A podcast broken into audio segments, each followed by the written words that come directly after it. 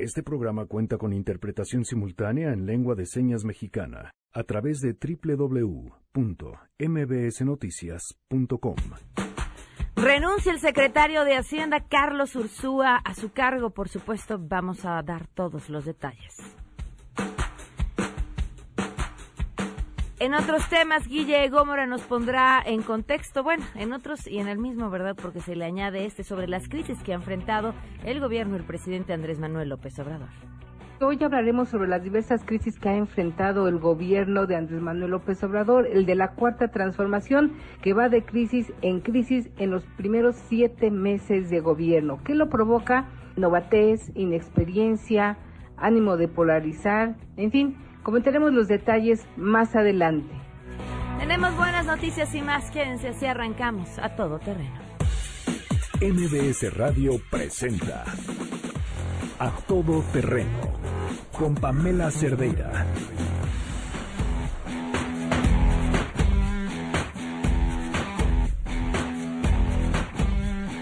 Muy buenas tardes, bienvenidos a Todo Terreno. Gracias por acompañarnos en este martes 9 de julio del 2019. Soy Pamela Cerdeira, el teléfono en cabina 5166125, el número de WhatsApp 5533329585, a todoterreno arroba mbs.com y en Twitter, Facebook e Instagram me encuentran como Pam Cerdeira. Así o más agitada la mañana con eh, la mm, renuncia del secretario de Hacienda, Carlos Ursúa les leo la carta de renuncia, es importante y creo que además, vaya, urge analizarla a detalle. Dice así, Ciudad de México, 9 de julio de 2019, Andrés Manuel López Obrador, presidente constitucional de los Estados Unidos mexicanos, estimado presidente López Obrador. No sin antes manifestarle mi profundo agradecimiento por haberme dado la oportunidad de servir a México durante este primer año de su administración, me permito comunicarle que he decidido renunciar a partir de esta fecha a mi cargo de secretario de Hacienda y Crédito Público. Discrepancias en materia económica hubo muchas, algunas de ellas porque en esta administración se han tomado decisiones de política pública sin el suficiente sustento Estoy convencido de que toda política económica debe realizarse con base en evidencia, cuidando los diversos efectos que ésta puede tener y libre de todo extremismo, sea este de derecha o izquierda. Sin embargo, durante mi gestión, las convicciones anteriores no encontraron eco. Aunado a ello, me resultó inaceptable la imposición de funcionarios que no tienen conocimiento de la hacienda pública, esto fue motivado por personajes influyentes del actual gobierno con un patente conflicto de interés. Por los motivos anteriores me veo orillado a renunciar a mi cargo. Muchas gracias por el privilegio de haber podido servir a México atentamente. Carlos Manuel Ursúa Macías. La información a detalle, Ernestina Álvarez. Te escuchamos. Buenas tardes. Así es, como tú ya mencionabas, Carlos Ursúa renunció a la Secretaría de Hacienda y Crédito Público por discrepancias en materia económica y porque en esta administración, pues dice, se han tomado decisiones de política pública sin el suficiente sustento. En esta carta dirigida al presidente Andrés Manuel López Obrador y que fue difundida a través de sus redes sociales, consideró inaceptable la imposición de funcionarios que no tienen conocimiento de la hacienda pública. Dijo que dichas imposiciones fueron motivadas por personajes influyentes del actual gobierno con un patente conflicto de intereses. Hasta aquí el reporte. Gracias, Ernestina. Muy buenas tardes. Buenas tardes. Vamos a estar al pendiente. Se espera un mensaje del presidente Andrés Manuel López Obrador en cualquier momento. Mientras tanto, y para darle contexto a esta importante historia, Ezra Shabot nos acompaña vía telefónica. Ezra, muy buenas tardes. Hola, ¿qué tal, Pamela? Buenas tardes. Pues sí, otra vez a leer entre líneas, como sucedía en los viejos tiempos cuando se presentaban las denuncias, aunque esta, pues hay que primero darle, como tú decías bien, Pamela, el contexto. Estamos hablando fundamentalmente de una pieza fundamental de lo que llamábamos la estabilidad de este gobierno. Carlos Ursúa, un hombre formado en el realismo económico, llamémoslo así, cercano a López Obrador, alguien le decía su pues eh, Sancho Panza, su principio de realidad, qué se podía hacer, qué no se podía hacer, en función del dinero que había, de los ingresos que se percibían, si quería hacer aeropuerto, si no quería hacer aeropuerto, no importaba, él lo que le decía es hay dinero para esto, no hay dinero para lo otro. Por eso es que la queja fundamental es, pues no se vale empezar a inventar cifras, no se vale tener números en paralelo que simplemente no son los de la realidad. Por eso dice en su misma renuncia, discrepancias hay muchas y esto tiene que ver fundamentalmente por el hecho de que pues hay eh, decisiones que se toman sin el suficiente sustento y que en función de esto pues no se puede manejar extremismo habla, y al hablar de extremismo está hablando otra vez de estos vaivenes que van de un lado a otro, de programas que no se pueden cumplir, de eh, promesas que se tratan de realizar para entregar dinero de un lado a otro que simplemente ya no cuadran porque no hay suficiente dinero para ello. Y más allá de esto, pues el tema de esto que él dice eh, funcionarios con conflicto de interés. Yo creo que ahí el, el, nombre, un nombre muy, muy claro, es el de Javier Jiménez Espriu, de quien no lo menciona directamente, pero en donde el tema, por supuesto, aeropuerto, no aeropuerto, Santa Lucía, la posibilidad de hacerlo está ahí presente. Recordemos también, Pamela, que el otro ingrediente que eh, no lo dijo, la otra parte que el propio eh, Ursúa mencionó a través de Arturo Herrera, que hoy se le menciona como un posible sucesor hoy empiezan en este momento a barajearse todos los puntos. Eh, Herrera había planteado claramente, y me imagino, y todo el mundo apuntaba en esto, a que no lo hacía solo, sino con el apoyo del propio Ursúa, decía, no va a haber, no puede haber refinería porque no es costeable. Esto le costó un regaño, no solamente, sino la descalificación del propio López Obrador números que tienen que ver con una realidad de lo que sí se puede hacer y lo que simplemente no se puede hacer. La consecuencia inmediata, bueno, ya lo vimos en el mercado cambiario, fue un disparo que llegó a manejar el peso mexicano, el mercado interbancario, desde los 18 90 que estaba por precisamente esta pues eh, confianza que se tenía en esta economía mexicana ortodoxa, sin crecer pero ortodoxa, y de repente se disparó hasta los 19.50, luego empieza a recuperarse, ya está ahora en 19.15, parecería que el mensaje que han logrado enviar desde la Secretaría de Hacienda, los que ahí se quedaron es calma, que quien viene es alguien en las mismas o de la misma línea que Ursúa, no se sabe si es el propio Herrera u otros nombres que se barajean y no vale la pena mencionarlos porque pues, es empezar a jugar aquí a la lotería, pero que tendríamos que lanzar un nombre que le dé confianza a los mercados y que no esté hablando de una persona que esté dispuesta a abrirle la chequera al presidente de la República, porque en una de esas pues terminamos prácticamente pues haciendo pedazos el equilibrio macroeconómico nacional. Así estamos. Pues atentos, Ezra, por supuesto el mensaje del presidente y como bien dices, a ver quién podría quedar en la Secretaría de Hacienda. No se antoja una decisión sencilla, sobre todo por los perfiles que se necesitan.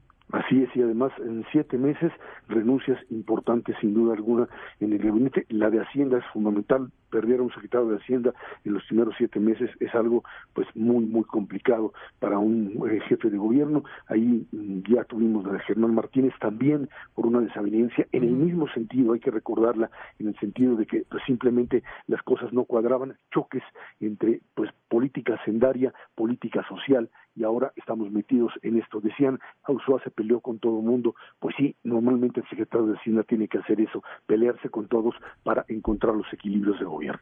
Ahí está la apuesta. Pues muchísimas gracias, Serra, y estamos en contacto. Gracias, buenas tardes. Gracias, muy buenas tardes. Tenemos el mensaje del presidente Andrés Manuel López Obrador. Vamos a escucharlo.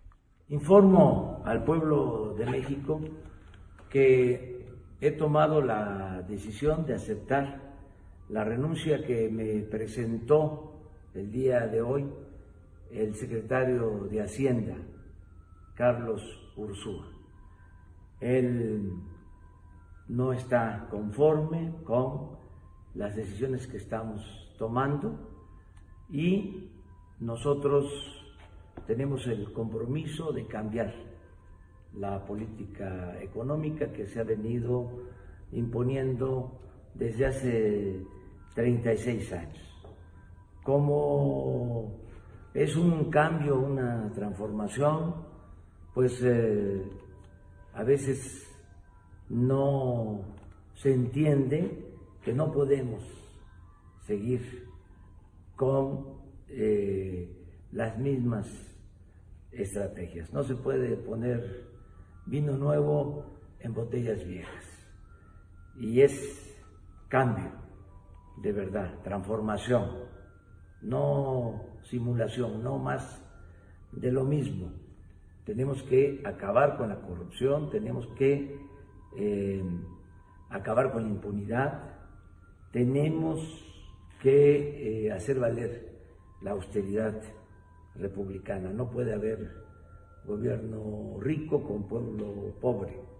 Y pensamos que va a haber crecimiento económico, vamos a sacar adelante el país, solo combatiendo la corrupción y no permitiendo los lujos en el gobierno, con una política de austeridad. Esta es la fórmula que se está aplicando y nos está dando buenos resultados. Eh, tenemos eh, buenas cuentas, eh, ha aumentado la recaudación, no tenemos déficit, no ha crecido la deuda pública, lo acabo de decir y lo repito, el peso es la moneda que más se ha fortalecido en el mundo en el tiempo que llevamos en el gobierno. Pero, como se están llevando a cabo estos cambios, pues eh, se simbra, rechina y eh, hay a veces eh, la incomprensión o dudas, titubeos, incluso al interior del mismo gobierno, del mismo equipo. Pero nosotros tenemos que actuar con decisión y con aplomo. Por eso acepto la renuncia del secretario de Hacienda, a quien, a quien le agradezco por su colaboración, por su apoyo, este, y lo respeto.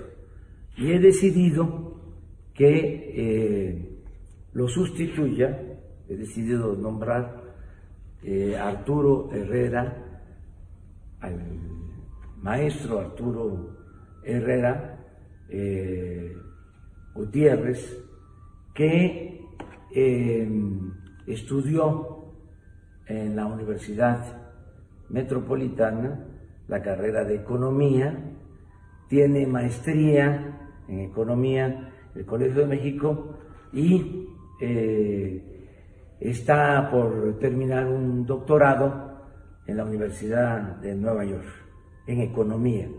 Es un especialista, un experto, ya fue secretario de finanzas cuando fui jefe de gobierno en la Ciudad de México y ha trabajado últimamente en el Banco Mundial. Es una gente con experiencia, pero además es una gente sensible. Eh, tu familia viene del movimiento social, es un funcionario público, servidor público, vamos a decir, con dimensión social. Y por eso este, tomé la decisión de nombrarlo. Ya él venía desempeñando el cargo de subsecretario de Hacienda, de modo que es un ascenso, es un relevo que estamos llevando a cabo para continuar adelante y para que la economía esté siempre al servicio de los ciudadanos, al servicio del pueblo y al servicio, en especial, de manera preferencial, de la gente humilde, de la gente pobre que podamos generar la riqueza, eh, crear riqueza para distribuir la riqueza. No se trata de crecer por crecer, se trata de que haya más crecimiento económico, pero también que haya bienestar. En pocas palabras, que haya desarrollo, no solo crecimiento de la economía. Y Arturo Herrera, pues es el que va a hacerse cargo de eh, la Secretaría de Hacienda. ¿Cómo ves, Arturo? No, muchísimas gracias. Acepto con mucha ilusión esta responsabilidad, una gran responsabilidad. Nuestro país es un país con grandes cosas, pero también con carencias y con contrastes. Y es justamente en el área de las desigualdades donde tenemos que trabajar y asegurarnos que la Secretaría de Hacienda esté enfocada en esos asuntos pues te agradezco mucho. No, agradezco la confianza, presidente. Aceptes esta encomienda, este encargo, este no solo cargo. Eh, y estoy seguro que este, vamos a continuar eh, haciendo las cosas bien, como vamos hasta ahora, y eh, hacia adelante que tengamos más crecimiento económico para que haya más empleos y haya más bienestar. Para eso estamos trabajando. Muchas gracias.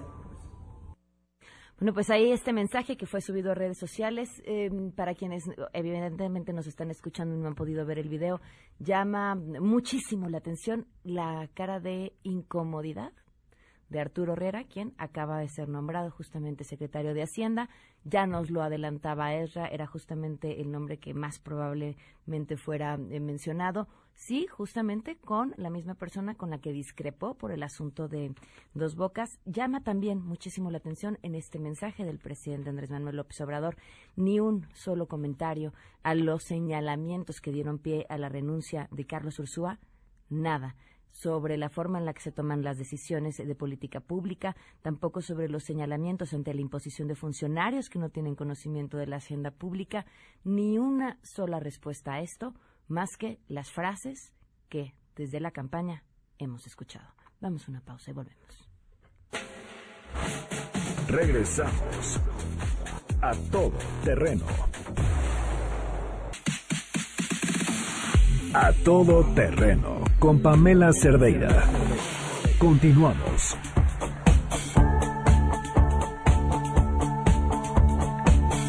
con 24 minutos, continuamos a todo terreno. Le agradezco muchísimo a Luis Miguel González, director editorial del Economista, que nos acompaña vía telefónica. Luis Miguel, ¿cómo estás? Muy buenas tardes. Eh, con mucho gusto estar aquí.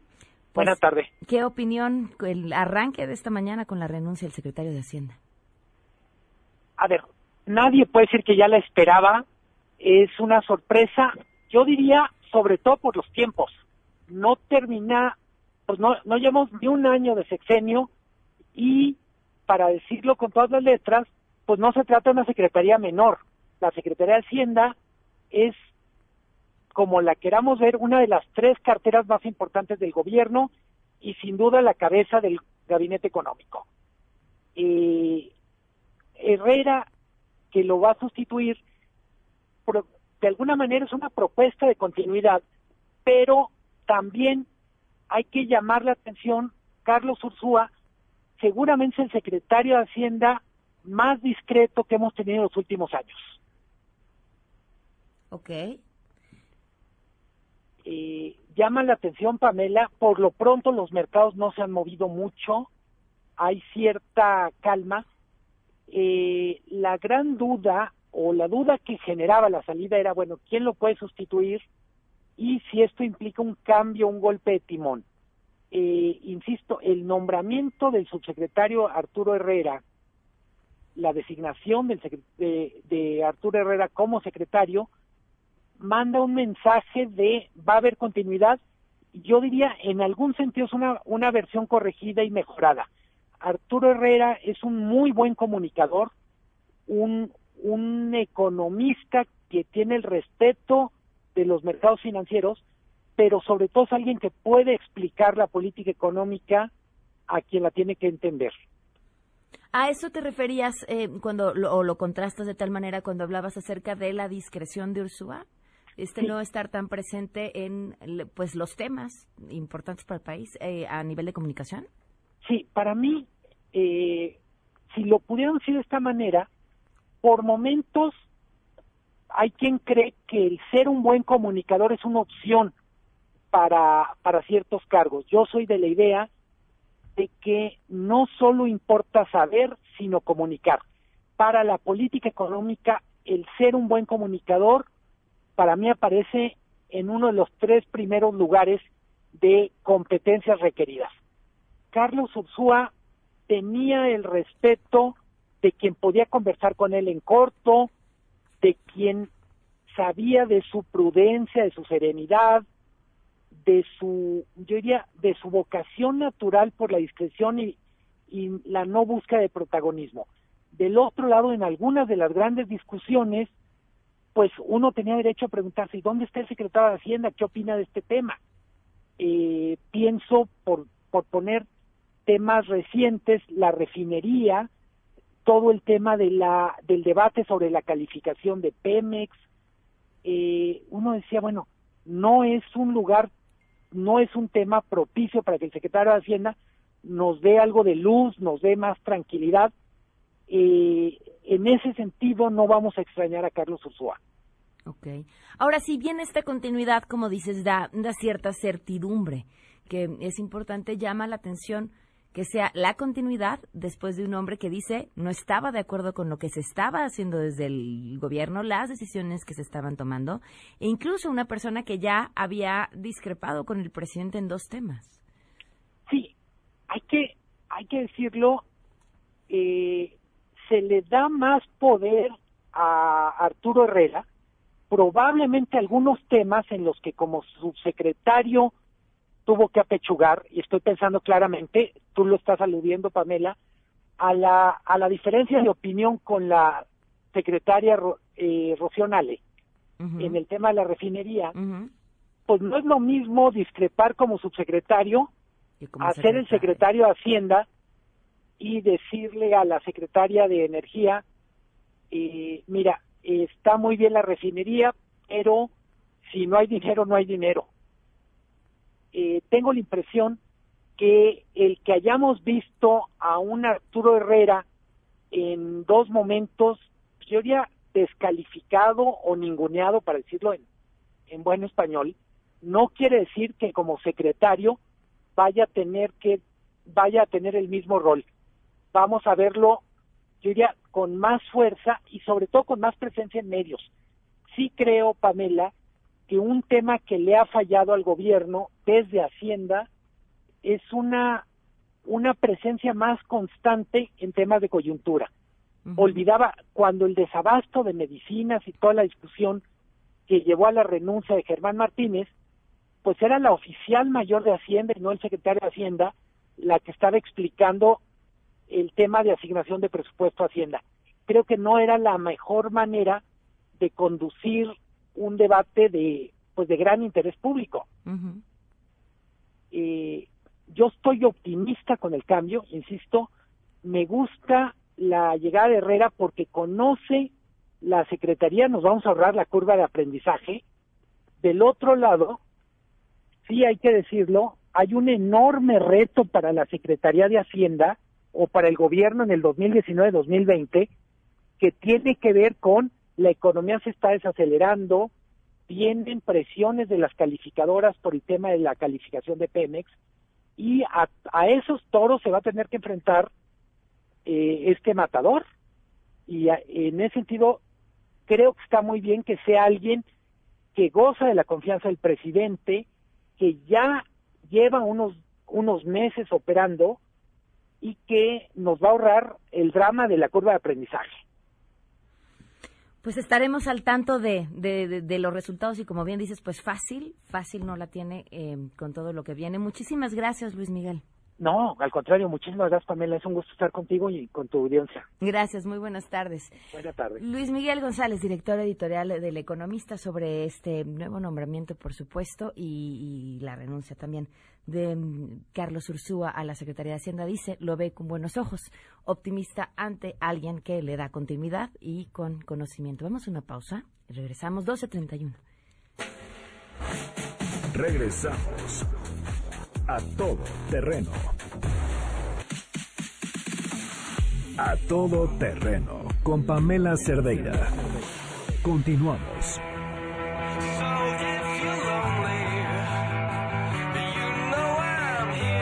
12 con 36 minutos, continuamos a todo terreno, mientras seguimos, por supuesto, al tanto de las reacciones a la renuncia del secretario de Hacienda y al nuevo nombramiento de Arturo Herrera Vicente Fox, el, expresidente Vicente Fox en Twitter, eh, retuitea la carta de Carlos Ursúa y escribe, y a los mexicanos se los llevan entre las patas, les está quedando grande el saco a los de la 4T y la economía de México sin bases. Estamos al tanto del resto de las reacciones y le agradezco, Juan Carlos Alarcón, nos tiene información sobre lo que se presentó ayer para mm, el bloqueo de celulares robados en la Ciudad de México. Te escuchamos, Juan Carlos, buenas tardes.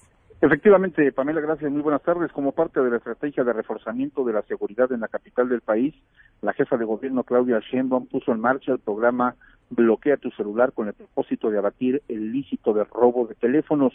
La mandataria local informó que aunado a este esfuerzo, este martes se publicó el decreto para impedir la venta de celulares en tianguis, ya que comúnmente son los sitios donde más se ofertan estos aparatos. Sheinbaum Pardo aclaró que el nuevo mecanismo consta en realizar el registro del email, que es el número confidencial del teléfono, a través de Locatel con la finalidad de desactivar no solo la línea, sino el aparato telefónico. Escuchemos. Para parar la venta de celulares robados, que es parte de la estrategia, no solamente mayor presencia y evitar que esto ocurra, sino para evitar que se vendan celulares robados, tenemos varias estrategias. Una de ellas es la que se presenta el día de hoy, que en qué consiste, pues en pedirle a la ciudadanía que conozca su número de email. Si llega a haber un robo de celular, se bloquee no solamente el chip, sino se bloquee el celular, el aparato. Dijo que también se pedirá que todos aquellos sitios donde se extenden los teléfonos celulares y chips se pida la respectiva identificación. Salvador Guerrero Chiprés, presidente del Consejo Ciudadano para la Seguridad y Justicia de la Ciudad de México, afirmó que en 2016 eh, fue el año en que más robos de celulares se cometieron y hubo eh, una cifra importante que dio a conocer en torno a lo que se reflejó durante 2018. Escuchemos. Fueron hurtados 1.972 celulares en la capital nacional cada día del 2018. La cifra negra, la de aquellos robos desconocidos por la autoridad, sería entonces del 99.07%. Por lo pronto, hablamos de un daño patrimonial, en el caso de esta ciudad, probablemente cercano a 9.800.000 pesos diarios durante el año pasado. Ahora resta la coordinación entre la Secretaría de Seguridad Ciudadana y la Procuraduría General de Justicia de esta ciudad para llevar a cabo operativos en cada uno de los tianguis donde se tiene detectada la venta de teléfonos celulares, desde luego de manera ilícita. Y es el reporte que tengo. Dijo mil celulares al día, bueno, mil y fracción robados al día. 1.972 celulares eh, robados en la capital del país tan solo en 2018, diariamente. Es una cifra diaria, 1.972 celulares. Wow. Muchísimas gracias, Juan Carlos. Buenos días. Muy buenos días. Y, y baja, ¿no? Porque, eh, o sea, suena inmensa, pero dentro de esos 1.900, pues, ¿cuántos no, no se conocen, cuántos aún así quedan sin reportarse. Es de llamar la atención. Le agradezco enormemente a Ivonne Muñoz, abogada especializada en ciberseguridad y directora de IT eh, SC. Gracias por acompañarnos. Ivonne, muy buenas tardes. Buenas tardes, Pamela. Un saludo a ti y a tu auditorio. Gracias por la invitación a tu espacio. ¿Qué opinas sobre pues esta estrategia, Ivonne? Pues mira, es de dominio público, ¿no? El incremento de los índices de delincuencia en el país, no solo en la Ciudad de México y estoral, obviamente que las autoridades realicen acciones para tratar de combatir o disminuir los rangos de delincuencia. Eh, sin embargo, pues la iniciativa que se presentó ayer, la de bloquear tu celular, que invita a la ciudadanía a proporcionar su número de email, eh, son interesantes porque te da eh, la impresión de que te va a permitir hacer rápidamente un reporte para inutilizar el equipo. Sin embargo, la pregunta que surge es hacerlo o no hacerlo, y pues que hay que evaluar antes de inscribir nuestro email. Lo que hice yo ayer fue una revisión de lo que eh, estaban anunciando y pues no es tan sencillo como parece porque están solicitando un universo de datos que realmente no tiene ninguna relevancia para la finalidad. Eh, si tú entras a la página que se creó para esta campaña, te solicitan nombre completo, género, compañía celular, la colonia en donde vives, tu correo electrónico, un número de línea telefónica y por supuesto el email, ¿no? Y es cuando te quedas pensando, ¿para qué tantos datos personales si yo solo voy a reportar el email, ¿no? Entonces, pues el siguiente paso como abogada dedicado a esto es revisar pues el aviso de privacidad. Ya sabemos que actualmente ya no solo los particulares, sino también el gobierno está obligado a decirnos qué hace con nuestros datos personales y pues la lectura eh, deja un desazón todavía un tanto mayor porque si tú lo revisas, te dice con quién van a compartir los datos personales. Uno esperaría que el dato solo se compartiera, pues, con la telefónica encargada de hacer el bloqueo del dispositivo. Sin embargo, nos indica que podrán tener acceso a esta base de datos la Jefatura de Gobierno de la Ciudad de México, la Secretaría de la Contraloría General de la Ciudad de México, el Instituto de Transparencia y Protección de Datos de la Ciudad de México, órganos de control, órganos jurisdiccionales y administrativos e inclusive la Comisión de Derechos Humanos de la Ciudad de México. Cuando tú un aviso de privacidad tienes que decir con, con qué fin, ¿no? Y el fin es todavía más preocupante. indica, esto se hará para la atención de trámites, servicios y programas sociales proporcionados a la población. La pregunta es, ¿en qué momento reportar un celular robado se convierte en un programa social? ¿no? Y aquí es donde prende la mecha, ¿no? No se supone que la idea es solo reportar el email y con ello solo inhabilitar el dispositivo. Yo comentaba en mi Twitter que pues, la propuesta es muy romántica, la, la firma de convenios con telefónicas, con otras dependencias, le da un respaldo moral, ¿no? Le da autenticidad, si lo queremos ver así. Sin embargo, pues es importante detenerte, identificar qué riesgos hay en inscribirte voluntariamente, por lo menos hasta la fecha, en este registro. Yo identificaba tres riesgos. Eh, hago un paréntesis, yo me dedico a temas de ciberseguridad. Es muy común que en la empresa en la que yo trabajo veamos fugas de datos personales, tanto en el sector público como en gobierno. Entonces, no es algo que solo ves en las películas, es algo que sucede día con día. Y tenemos muchísimos casos reportados ya en medios, ¿no? ¿Qué escenarios veo? En cualquier momento quien tenga acceso a la base de datos va a poder bloquear tu teléfono. Hay algo que nunca vas a poder controlar, que es el recurso humano. Y alguien malintencionado que tenga acceso a la base de datos va a poder hacer lo que quiera si no hay mecanismos de seguridad suficientes. ¿Qué pasa si llega a haber una vulneración a, donde está alojada la base de datos, como pasó hace dos años con la base de datos del padrón electoral, del INE, ¿no? Que estuvo ahí en, en, un servidor de Amazon sin protección aparte, ¿no? Uno esperaría, vamos, el riesgo no es el servidor de Amazon, el riesgo es no saber configurar el servidor. Y aquí podemos seguir teniendo este mismo riesgo, ¿no? Imagínate que ahora te llamen en lugar de la clásica llamada del comandante, ¿no? Diciéndote que tienes secuestrado un familiar, ahora te va a decir tu nombre y te va a decir dónde vives y tiene más información tuya, incluso para poder reportar tu dispositivo, ¿no? Es, un riesgo mayor. Yo por eso hacía esa observación ayer, eh, pues que no lo veo tan necesario. Creo que eh, la campaña debería estar más orientada no a reaccionar. Esta no es una campaña de prevención como ellos le anunciaron, es una campaña de reacción, porque se llama lo robaron, ¿qué hago? no tenemos que orientarnos más hacia la prevención, hacia hacer una cultura de no comprar cosas robadas en la calle, ya sea un tianguis, ya sea incluso en, internet que puedes comprar al 10% de lo que te cuesta un celular. Y es lo que ya sabemos, ¿no?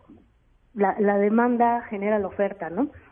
Y siempre el ciudadano que quiere gastar mil pesos en lugar de diez mil pesos en un dispositivo va a preferir ir a comprar en la calle. Pues ellos tienen que eh, hacerse de la mercancía y cómo lo hacen, pues robándola, ¿no?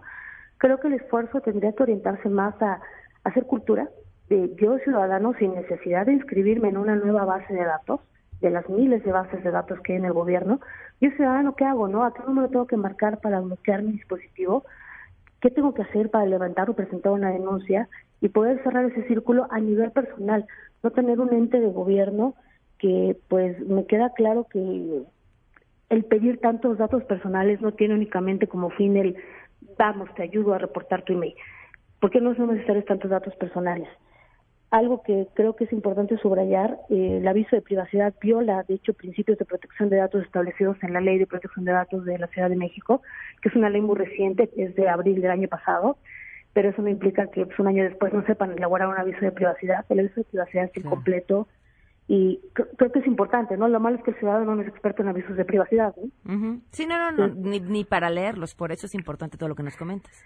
Claro, ¿no? Bueno, el aviso, yo creo que lo hicieron, hicieron la clásica técnica legislativa de copio y pego, igual entraron en alguna dependencia de gobierno, lo copiaron, lo pegaron y dijeron ya está listo, ¿no? Y no se trata de eso, porque tal vez no son datos personales sensibles, no estás dando un dato personal de salud, pero sin embargo es, información que te pone en riesgo, en dado caso que sea mal eh, administrada o mal asegurada, ¿no? Yo creo que eh, el sentido aquí no es el correcto, suena muy loable, suena muy bonito, suena muy romántico, repito, pero no le veo la efectividad, al contrario, veo más riesgos que beneficios hacia la ciudadanía. En muchas respuestas que me daban en Twitter alguien me decía, pero ya ha habido varias fugas de datos, ya muchos de nuestros datos son públicos, no pasa nada, y no, no, creo que se trate ese enfoque, ¿no? Se trata de limitar que eso se repita. Ahora, Ivonne, eh, supongamos que la ciudadanía tenemos el número de email, no en el teléfono, ¿no? Porque esa suele ser otra, la tienes en algún otro lugar, seguro. te roban el teléfono, lo reportas directamente con la compañía telefónica, que es como debería de haberse hecho desde un inicio. Exacto. Sí queda inutilizable o hay ya mecanismos para desbloquearlo y seguirlo utilizando. Nosotros hicimos una campaña en algunos locales que están ahí ubicados en Lázaro Cárdenas y te ofrecen ya, de hecho tienen su cartel en el que te ofrecen ya desbloquear el email. Mm. Lo que ellos utilizan es software especializado que entra a la configuración del dispositivo y no lo desactiva, reasigna un nuevo número de email. O sea Entonces- que en pocas palabras de nada sirve desactivarlo. Claro, es ineficaz hacerlo, ¿no? Porque tal vez ya no va a funcionar con tu email, ya no va a estar ligado a tu persona, pero va a estar funcional, ¿no? Incluso si tú lo conectas a la Wi-Fi, el dispositivo sigue funcionando, te puedes seguir comunicando en llamadas vía WhatsApp o cualquier otro medio, no necesariamente el de la línea telefónica. Entonces no es una medida tan efectiva como fue anunciada el día de ayer. Híjole. Pues te agradezco enormemente, Ivonne. Gracias de verdad por toda la información y ojalá puedas eh, seguir acompañándonos con estos temas. Claro que sí, con mucho gusto, Pamela. Buenas tardes. Muchísimas gracias. Muy buenas tardes. Ivonne Muñoz, abogada especializada en ciberseguridad y directora de IT Lawyers. Eh, reacciones en redes sociales. Marco Cortés, hago votos para que el presidente López Obrador valore con responsabilidad las observaciones del exsecretario de Hacienda, Carlos Ursúa, y asuma una ruta que privilegie el bien de México. Ángel Ávila, secretario general del PRD, el austericidio económico de este gobierno alcanzó finalmente al propio secretario de Hacienda. Urge rectificar la política económica, abandonar los proyectos faraónicos y dar certidumbre a la inversión, confianza a los empresarios e invertir en la agenda social. Ojalá escuchen, Claudia Ruiz Macía, exigimos una administración eficiente que rectifique el rumbo de la política económica para evitar una crisis mayor. Las familias mexicanas no deben pagar el precio de las malas decisiones ni de las imposiciones que se mencionan en la carta de Carlos Ursúa. Vamos a una pausa. Regresamos a todo terreno. A todo terreno con Pamela Cerdeira. Continuamos en contexto. En contexto. Periodismo de opinión con Guillermina Gómora. A todo terreno. Y llegó Mora, muy buenas tardes. ¿Cómo estás, Guille? Pues aquí con la del día, con la crisis del día y de los días siguientes. Es increíble que, que diario pasa algo y diario pasa algo Sí. grande. Fíjate, yo hice un recuento de los funcionarios que han salido de su gobierno de diferentes niveles. Lleva 11. A ver, échate el recuento Mira, de una vez. rap- ah, vámonos rápido. La secretaria de Semarnat, Josefa Blanco Ortiz, que se salió, que no, renunció por aquel el tema del avión, que se pararon, pero que después resultó en comentarios que ella hizo en Radio Pasillo, pues que también tenía desacuerdos por lo de las famosas obras del de, el aeropuerto, el tren Maya y la refinería de Dos Bocas, que no se ha dado a conocer todavía los exámenes de impacto ambiental. Ahora tenemos la renuncia del secretario de Hacienda, Carlos Ursúa, que una frase me parece que define por completo el fundamento de su renuncia, que dice, han tomado decisiones de política pública sin el suficiente sustento. Es que la carta de renuncia de Carlos Ursúa es todo lo que a quienes llaman la oposición, porque así deciden llamarle del gobierno, les han criticado. Pero mira, esto me parece... Eso es- esa ha sido la crítica. Pero me parece que esta frase es fundamental porque es el origen de las diferentes crisis que ha enfrentado el gobierno y que abordaremos en un momentito más. Seguimos con el recuento. Renunció también el titular del Instituto Nacional de Migración en medio de una crisis, Tonatiu Guillén. Se va Germán Martínez Cázares, también director del IMSS, hasta ahí llevamos cuatro, también en medio de una crisis por desabasto de medicamentos. Patricia Bugarín, subsecretaria de Seguridad. Luis Abelardo González Quijano, de- era titular de la Unidad de Energías Renovables de la CENER. Simón Levy, subsecretario de Planeación Turística. Guillermo García Alcocer, de la Comisión Reguladora de Energía. Jaime Rochín, de la Comisión Especial para Atención a Víctimas. Patricia Vázquez, la ex titular del INE, la que vigilaba la cuestión de la educación, y Clara Torres, que fue de las primeras, que era la encargada de las estancias infantiles en la Secretaría del Bienestar. Lleva 11 colaboradores que han decidido bajarse de un proyecto que hoy ellos consideran no responde a sus expectativas ni al proyecto de gobierno que apoyaron con Andrés Manuel López Obrador. Y, y, y dos de ellos con, con declaraciones muy fuertes. La, la de Germán Martínez también, Sí, eh, su carta, de renuncia también Sí. tiene señalamientos importantes. Curiosamente hacia Hacienda, de donde hoy se va el donde hoy se va. Y donde hoy deja a Arturo Herrera, un incondicional de él que ya trabajó en, en la administración capitalina cuando fue secretario de Finanzas de la Ciudad de México. O sea, replica el esquema de rodearse de gente que no le va a decir que no a lo que él pida y quiera. Recordemos también que Arturo Herrera no le ha ido bien y lo ha desmentido en dos ocasiones. Aquella ocasión que dijo que este eh, sobre dos bocas sobre dos bocas y que esos recursos se destinarían a Pemex, ¿no? que se cancelaría la refinería. Y recientemente, en el 9 de abril, cuando acudió a Cámara de Diputados, se dijo que ya se estaba estudiando este el tema de volver a cobrar la tenencia vehicular a nivel nacional. Entonces, acostumbrado a los rapapolvos que le pueda aplicar el señor presidente. Y decíamos, eh, y reitero la frase de Carlos Ursúa, políticas públicas sin el suficiente sustento, y aquí es donde respaldo y retomo ese argumento para señalar las diversas crisis que hemos vivido desde que inició el año. Un recuento veloz. Un recuento rápido. Los más recientes, Policía Federal y la crisis migratoria. Luego la crisis que hay en el deporte, en las estancias infantiles, en los refugios para mujeres, los sofocones que ha sufrido el Congreso para poder aprobar las reformas, el de cultura en el IMBAL con la Iglesia de la Luz del Mundo, la de la con la reforma educativa que terminaron saliéndose los de la coordinadora con la suya, ¿no?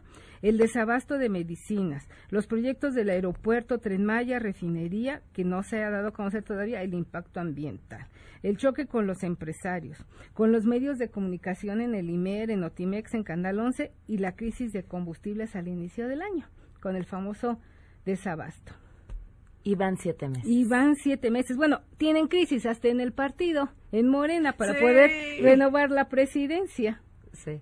De ese tamaño está hoy el gobierno de la Cuarta Transformación, que me parece que ha fallado a lo que dice eh, Carlos Ursúa, pero también a un principio básico de la administración, que es prevenir en lugar de corregir.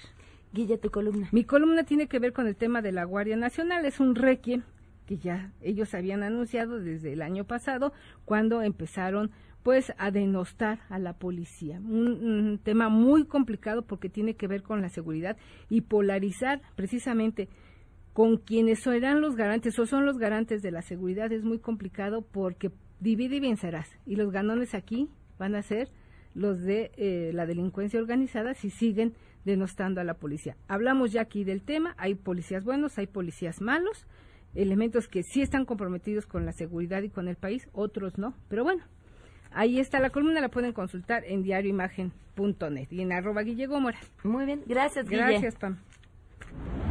Y de esto se hablará en las próximas horas. A todo terreno Sheila, muy buenas tardes. ¿Qué más está cocinando? Hola, Pam. Bueno, pues seguiremos muy atentos, por supuesto, a todas las reacciones ante la renuncia de Carlos Ursúa. Y bueno, a la una de la tarde se espera un pronunciamiento de Gustavo de Hoyos, presidente de Coparmex. Muy importante escuchar lo que dicen los empresarios y también dar seguimiento al dólar. Pam, el tipo de cambio que se está moviendo hacia abajo.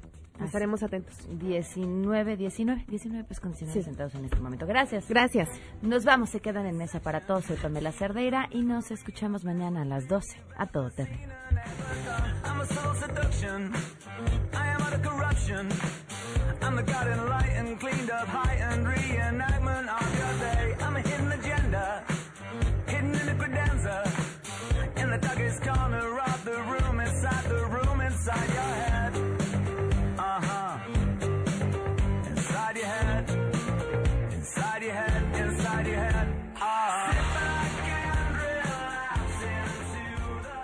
MBS Radio presentó A Todo Terreno con Pamela Cerdeira, donde la noticia eres tú.